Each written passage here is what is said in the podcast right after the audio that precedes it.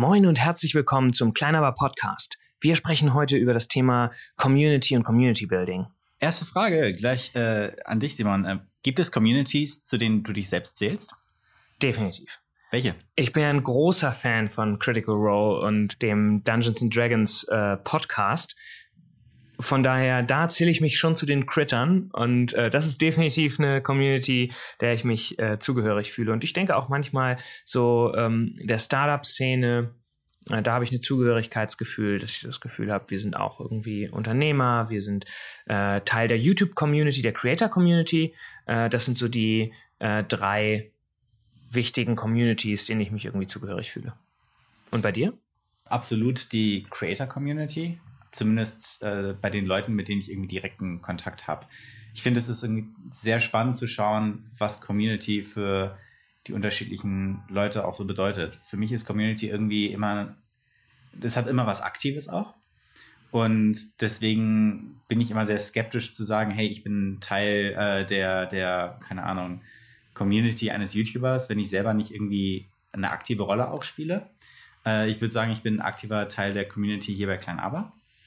Aber ich wäre halt nicht irgendwie Teil der Community von, keine Ahnung, einem YouTuber eben würde für dich aktiv schon sein, wenn man Kommentare schreibt, wenn man auf Posts reagiert, auf Videos reagiert oder erwartest du dann quasi mehr? Das ist eine gute Frage. Ich glaube, für mich äh, gibt es einen Unterschied, ob ich, äh, ich sag mal, vorbei scrollen einen Double Tap hinterlasse oder äh, über den, nur über den Content spreche, um äh, auszudrücken, hey, äh, cooles Video oder so eine Geschichte oder Erster schreibt oder so, also die, die äh, Art von Kommentaren, äh, sind ein Unterschied zu, hey, ich beschäftige mich wirklich mit den Inhalten, in denen es um äh, in dem Video geht. Und da, darum geht es mir heute auch so ein bisschen. Äh, wie schafft man es, dass auf den Online-Plattformen, ganz besonders auf YouTube, nicht nur über, hey, tolles Video gesprochen wird, sondern tatsächlich eine, eine Unterhaltung entsteht zwischen Creator und Zuschauer aber auch unterhalb der Zuschauer.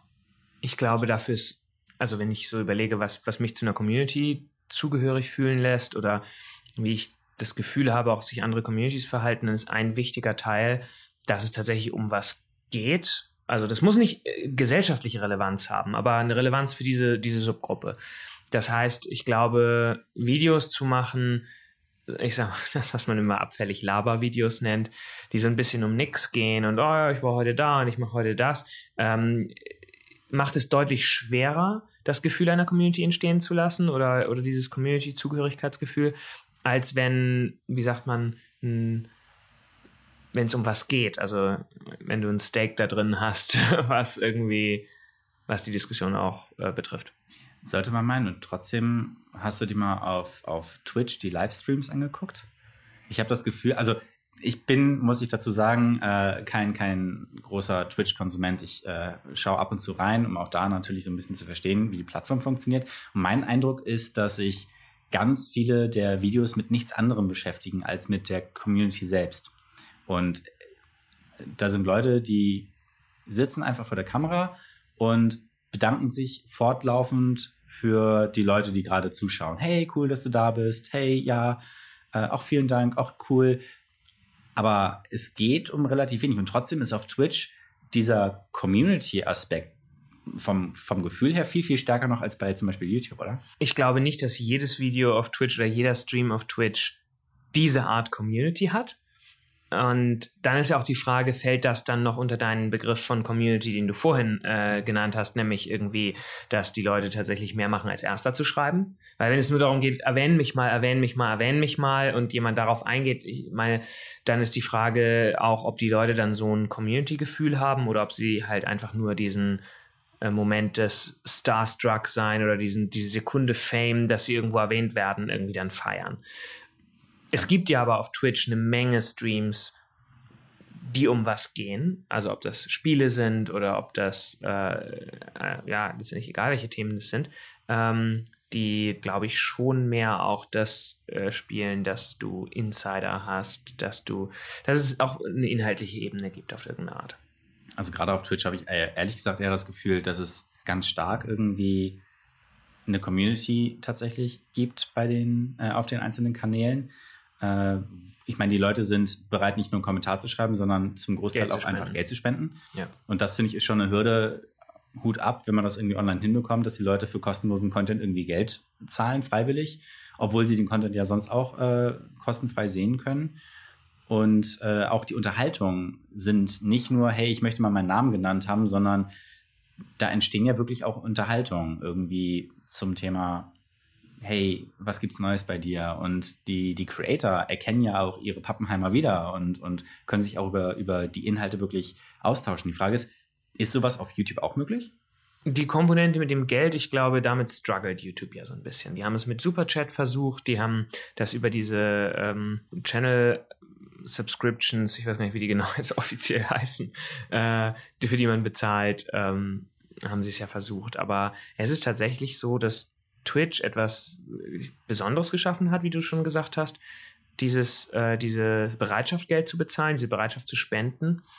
Ähm, das ist glaube ich, etwas, mit dem sich YouTube noch schwer tut, weil das hat, glaube ich, auch was damit zu tun, wie die Zuschauer erzogen sind. Die YouTube-Zuschauer sind halt dahingehend erzogen, dass sie halt außer Werbung nichts weiter zu erwarten haben, was quasi ihre äh, ähm, sie monetarisiert, während du auf Twitch von Anfang an diesen, diesen Patreon-Gedanken irgendwie auch drin hattest ich glaube, der Teil ist auf YouTube vielleicht schwieriger umzusetzen. Ähm, das ist auch was, was, glaube ich, wo die Plattform einfach langsam und wo die Creator die, die, die Zuschauer langsam hin erziehen müssen. Äh, dafür funktioniert Twitch auch viel zu gut, als dass es wirklich dann jemand versucht. Äh, da ist ja für viele zum Beispiel äh, Gamer einfach YouTube dann auch zur Zweitauswertung geworden, wo man einfach noch die Highlights hochlädt. Ähm, die Frage ist ja aber, ist eine, Community, eine Community ist ja nicht nur eine Community, weil man Geld bezahlt oder weil man bereit ist, für Content Geld zu bezahlen.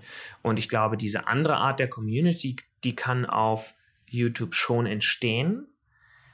Nur hast du auf Twitch natürlich diese, diesen Vorteil, dass alle zur gleichen Zeit am gleichen Ort sind. Und dann ist es natürlich viel einfacher, auch einen Austausch zu führen. Wenn ich dir, das eine ist eher Chat, das andere ist eher E-Mail. So, ich schreibe dir eine Nachricht und wer weiß, wann ich eine Antwort bekomme. Das andere ist halt, wir sind die ganze Zeit am Hin und Her schreiben. Und natürlich kann dann eher ein Austausch stattfinden, das so wissen wie früher in Foren oder in, in so, so, so Chatrooms, in denen man halt dann mit denen schreibt, die gerade da sind. Das beschleunigt, glaube ich, dieses Community-Gefühl. Und ich glaube trotzdem, dass du eine Community auch auf YouTube aufbauen kannst, weil letztendlich geht es halt immer um die Zeit, die Leute mit, äh, mit dir als Creator oder mit dir als Marke verbringen.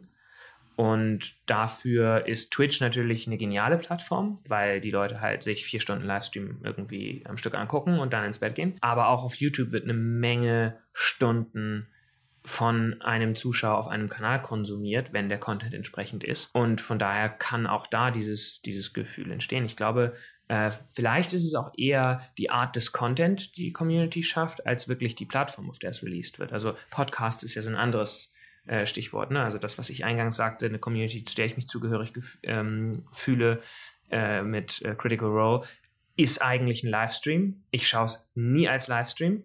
Ich höre es halt als Podcast. Aber habe da inzwischen 60 Folgen gehört, a jeweils zwei bis drei Stunden. Sprich, ich habe irgendwie 120 bis 180 Stunden mit denen verbracht. So. Und deswegen entsteht dieses Zugehörigkeitsgefühl. Obwohl ich da zum Beispiel außer mal eine Bewertung auf iTunes eigentlich keine echte Interaktion habe, weil das bei Podcast gar nicht geht. Und das ist aber dann irgendwie das, das Medium einfach, auf dem ich diesen Inhalt konsumiere und trotzdem fühle ich mich dazugehörig. Und ich glaube auch, dass für jeden ja das Gefühl, zu einer Community zu gehören, an einem anderen Punkt entsteht. Also für dich ist es halt, ich muss irgendwie aktiv werden. Ein reines passives Konsumieren reicht mir quasi nicht, um, um Teil einer Community zu werden. Für mich hat es ganz viel wirklich mit der Zeit zu tun, die ich mit denen verbringe, die Insider, die man dann kennt und irgendwie die Jokes.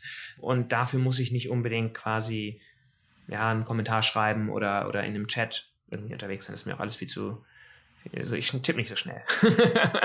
Deswegen ist Chat nichts für mich. Ähm, genau, und diese Art von Community kannst du auf YouTube, glaube ich, schon schaffen. Und da gibt es ja auch Kanäle, gerade die Kanäle, die es auch schon lange gibt. Wenn du Tommy nimmst, ne? Tommy ist jetzt gar kein, nicht unbedingt die Riesen-Community. Oder Torge ist ein anderes gutes Beispiel, der auch einfach schon so lange dabei ist, der so seine Community hat, die ihm super treu geblieben sind über die Jahre, die er YouTube macht. Und die einfach sehr, sehr viel Zeit mit ihm verbracht haben. Zeit ihres Lebens, nicht nur die, die Minuten oder Stunden, die sie seine Videos geschaut haben, sondern auch einfach, das ist ja auch eine, eine, eine Lebensab, ein Lebensabschnitt sozusagen, den du mit jemandem verbringst. Und selbst wenn du dann immer nur ein paar Minuten Kontaktpunkte hast, hast du ja trotzdem auch dazwischen mal dran gedacht. Oder, ne, also ein Freund, den du seit zehn Jahren kennst, den musst du nicht täglich sehen, sondern der ist ein closerer Freund als jemand, den du seit zwei Wochen aber täglich siehst. Ne, also von daher, ähm, glaube ich, gibt es da unterschiedliche Möglichkeiten. Und wenn du als Marke äh, versuchst, eine Community auf YouTube aufzubauen, was sind so die, die größten Fehler, die man dabei so begehen kann in deinen Augen? Ja, es gibt ja so die Einsteiger, Einstiegsfehler oder die, ähm, die Sachen, die, die die Marken halt oft falsch verstehen. Oder diese Marken sind sehr ungeduldig, ist, glaube ich, vielleicht eine ganz gute, eine ganz gute Beschreibung. Ne? Also da gibt es eine Kampagne und man hofft jetzt, dass man innerhalb von zwei Wochen oder von vier Wochen irgendwie äh, jemanden, jemanden hookt. Aber letztendlich ist das Wichtigste die Regelmäßigkeit. Ne? Also das ist das wie mit dem, mit dem Freund. So, das geht nicht dar darum, dass ich den irgendwie äh, innerhalb von zwei Wochen rund um die Uhr und überall sehe und dann gehe ich auf die Straße und sehe ich den auch noch und dann schalte ich den Fernseher ein und sehe den, sondern dass es wirklich diese, diese Konstanz hat, weil so bauen wir Vertrauen auf, so, so, so entstehen ja Beziehungen, dass man halt eine, eine Regelmäßigkeit hat. Ich glaube, das ist also ein, ein Fehler, also dieses ganz schnell ganz viel, aber halt nicht kontinuierlich, nicht auf Dauer. Eine andere Sache ist, ähm, was darüber hatten wir vorhin auch gerade gesprochen, das Thema Passion. Na, also gibt es eigentlich irgendwas, was ich zu sagen habe oder ähm, was mich bewegt? Wenn eine Marke nur über ihr Produkt spricht und es ist jetzt nicht eine, eine Love-Brand per se, sondern einfach eine normale Marke, die vielleicht sich dahin entwickeln will, dann wird da kaum eine Liebe entstehen äh, zu dieser Marke oder eine Beziehung oder eine Community, weil Communities entstehen halt nicht um Produkte, sondern um Werte, um Ideen, um äh, also ich glaube, das, was viele Communities ausmacht, ist halt entweder ein geteiltes Interesse für etwas oder ein geteiltes Werteverständnis. Und das ist das, was eine Marke dann eigentlich haben muss, damit sich eine Community drum bilden kann. Ich glaube, das ist sehr schön zusammengefasst ähm, mit dem Beispiel von, von Torge. Für mich ist Community ein Begriff, den man eigentlich mit Beziehung austauschen kann zu einer Gruppe von Menschen. Und wie in jeder Beziehung braucht es ganz, ganz viel Zeit, um so eine Beziehung aufzubauen, damit es eine Beziehung ist, die dich auch irgendwie nachhaltig beeinflusst oder, oder bewegt oder Teil von dir wird.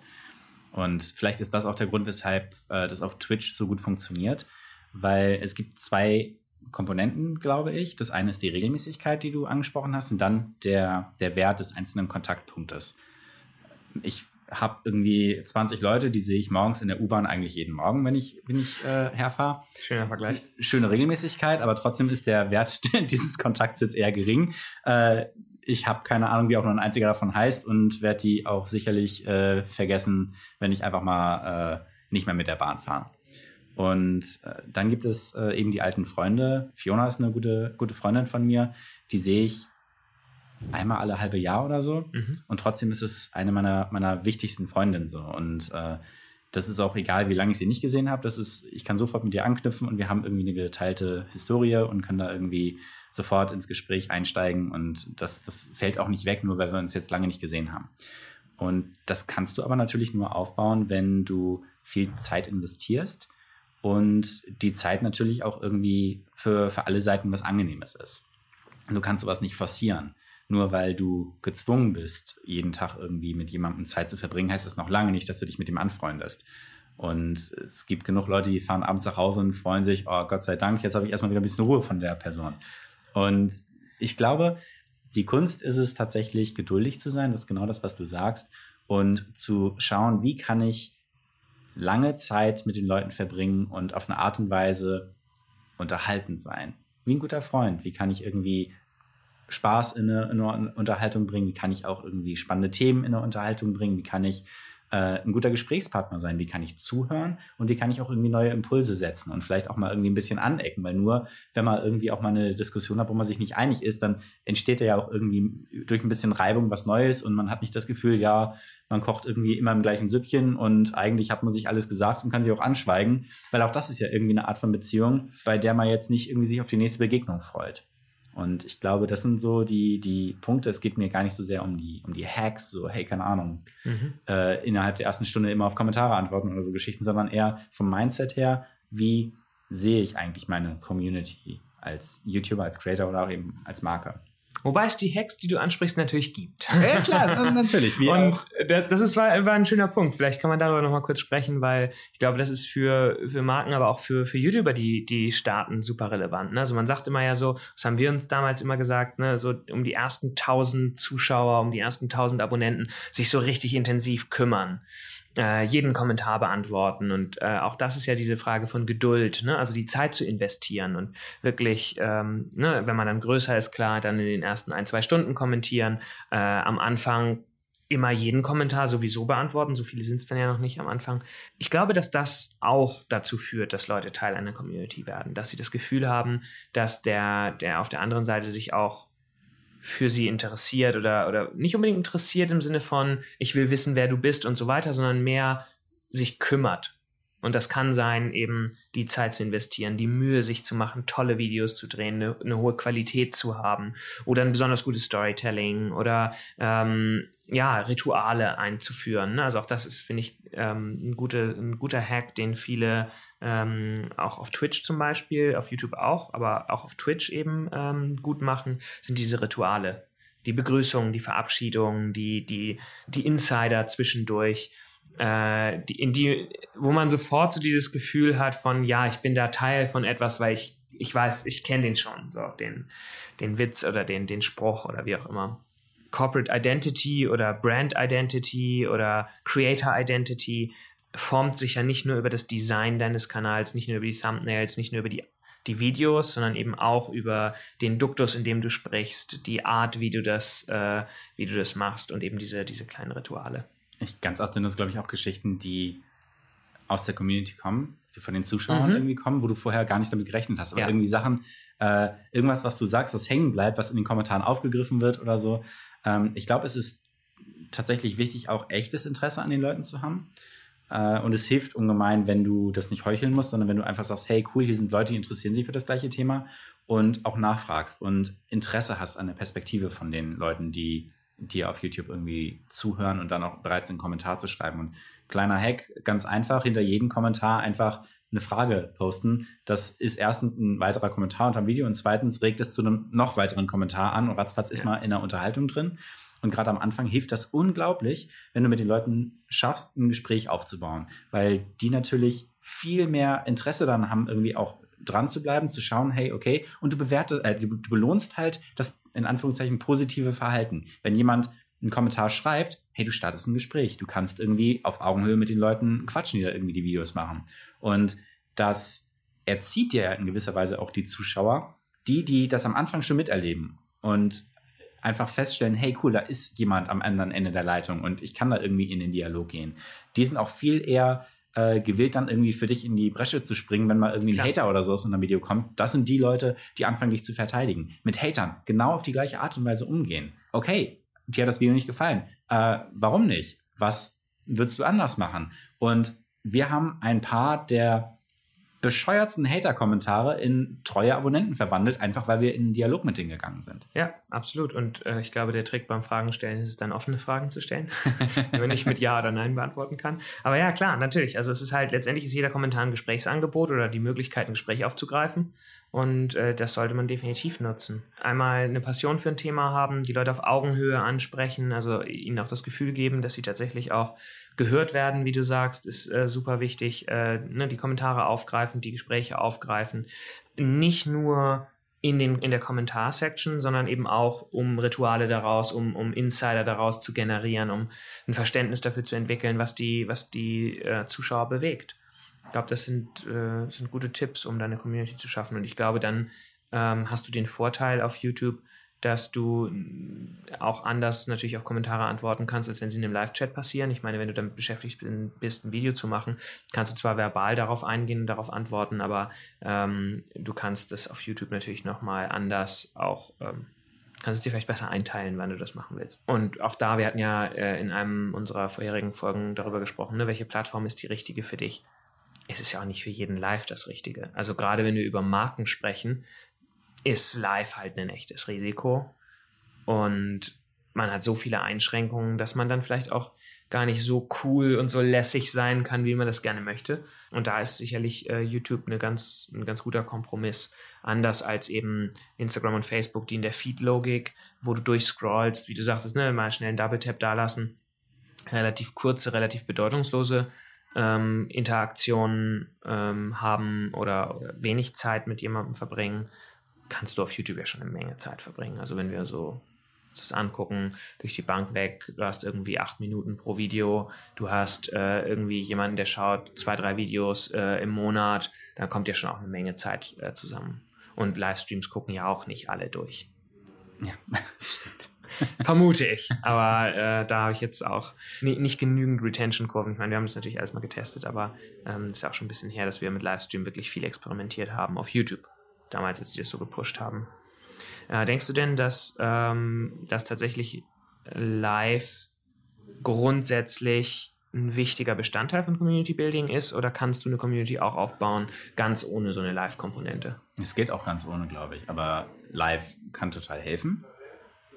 Ich glaube, du kannst eine Community auch äh, auf Twitter aufbauen, um ein Thema herum. Ja, Äh, stimmt.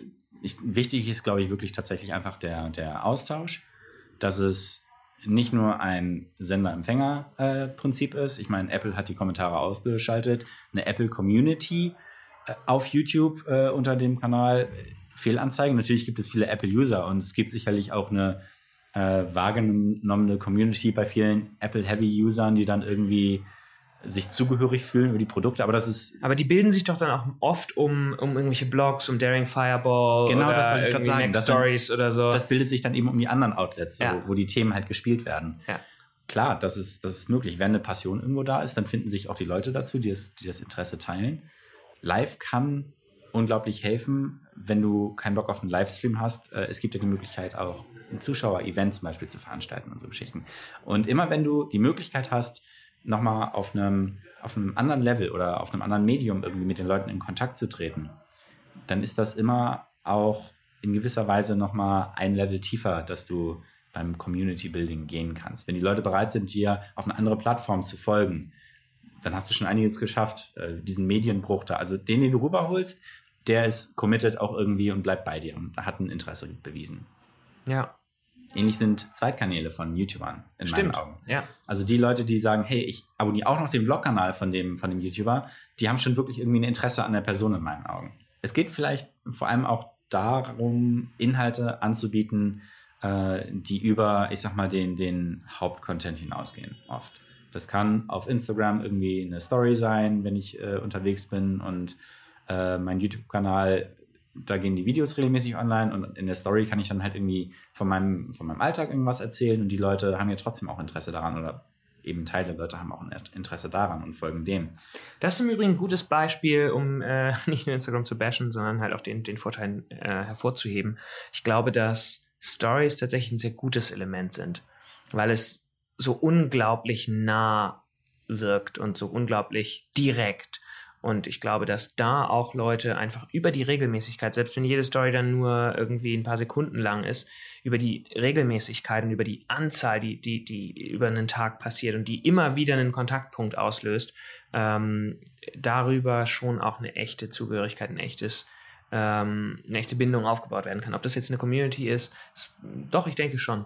In vielen Fällen auf jeden Fall und auf jeden Fall unterstreicht es auch. Und ich finde, das hängt zusammen, dieses Gefühl von, ich kenne die Person, das wir auf YouTube immer wieder erleben, also sowohl als User, als Zuschauer, wenn irgendwie wir mit einem YouTuber zusammenarbeiten, den wir noch gar nicht persönlich getroffen haben, den man dann zum ersten Mal im Studio irgendwie sieht und man denkt so, ja klar, man kennt sich und hat man sich noch nie vorher getroffen. Oder eben, wenn ne, wir auf der Straße unterwegs sind irgendwie und Leute Hannah um den Hals fallen und äh, irgendwie das Gefühl haben, sie kennen sie, obwohl sie halt nur in Anführungsstrichen mal ein Video oder immer wieder Videos schauen. Und ähm, ich glaube, das ist auch etwas, dieses persönliche Zugehörigkeitsgefühl, das total ähm, dazu führt, dass Leute auch Teil einer, sich Teil einer Community fühlen, als Teil einer Community fühlen.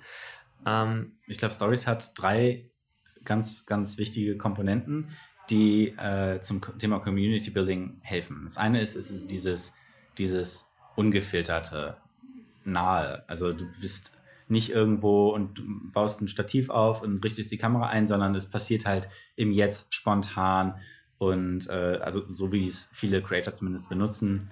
Und es ist, hat immer ein Gefühl von, hey, das ist gerade echt. Das ist nicht geskriptet oder sonst was, sondern das passiert einfach so gerade. Und ich habe da so einen kleinen Blick hinter den Vorhang. Das andere ist, es ist zwar nicht live, aber weil es innerhalb der letzten 24 Stunden ist, hat es immer eine Komponente von, es ist zeitaktuell. Und das dritte ist die Interaktion, die es so einfach macht über Umfragen und so Geschichten. Es ist halt so einfach zu interagieren, wie weiter zu skippen zum nächsten. Es ist immer nur ein Tipp oder äh, ein, ein Tab auf den, auf den Screen in den meisten Fällen, bei Umfragen zum Beispiel. Oder wenn, dann ist es so interaktiv und spielerisch gestaltet, dass es dazu einlädt und verleitet, hey, okay, ich werde Teil davon. Und ich glaube, das hilft eben, und das meinte ich auch eingangs, es macht bei mir einen totalen Unterschied, wenn ein Creator es schafft, dass ich irgendwo, und sei es an einer Umfrage teilnehme und sehe, meine Stimme ist jetzt irgendwie gehört und sei es nur zu einem kleinen Teil, dann macht das psychologisch was mit dir und du fühlst dich viel eher als ein Teil von dieser Community. Das stimmt. Also die Partizipation kann halt über mehr als nur Kommentare oder ein Chat passieren. Definitiv Umfragen sind ein gutes Tool. Das nutzen wir auch bei vielen Markenkanälen, ne? also weil es so die einfachste Form ist, die man machen kann. Äh, Im Community Tab genauso. Ähm, ja, es geht mir definitiv auch so. Ein weiterer Punkt, den wir jetzt schon von ein paar Seiten angesprochen haben, aber noch nicht so ausgesprochen, ist eben auch die Regelmäßigkeit im Format. Also immer wieder den gleichen, in die gleiche Kerbe zu schlagen. Ich glaube, das hilft halt auch total, ein Community-Zugehörigkeitsgefühl zu schaffen. Und ne, die Rituale sind sozusagen der Anfang davon, aber das dekliniert sich ja durch bis eben in den Aufbau einer Folge, bis in äh, die Art, wie die Themen betrachtet werden, also diese Creator-Brille, diese, diese Perspektive. Ich glaube, dass auch das dazu führt, dass Leute sich mehr zu einem Kanal zugehörig fühlen. Ich weiß nicht, ob es unter Podcasts sinnvolle Möglichkeiten gibt, Kommentare zu hinterlassen. Auf SoundCloud geht das. Also falls ihr auf SoundCloud hört, lasst uns einen Kommentar da, damit ihr euch mehr zu unserer Community zugehörig fühlt, zu der kleinen aber Community. Ansonsten freuen wir uns natürlich, wenn ihr uns auf unseren ganzen anderen Kanälen, vor allem auf YouTube besucht. Und worüber wir nächste Woche sprechen, wissen wir noch nicht. Diesmal haben wir keine so geschickte Überleitung gefunden. Ihr könnt aber, doch, haben wir, na klar. Ihr könnt eure Themenvorschläge interaktiv einsenden. Äh, Adresse findet ihr im Impressum. Super interaktiv. ja, Briefelefanten werden auch entgegengenommen. Dann tschüss, bis zum nächsten Mal. Ciao.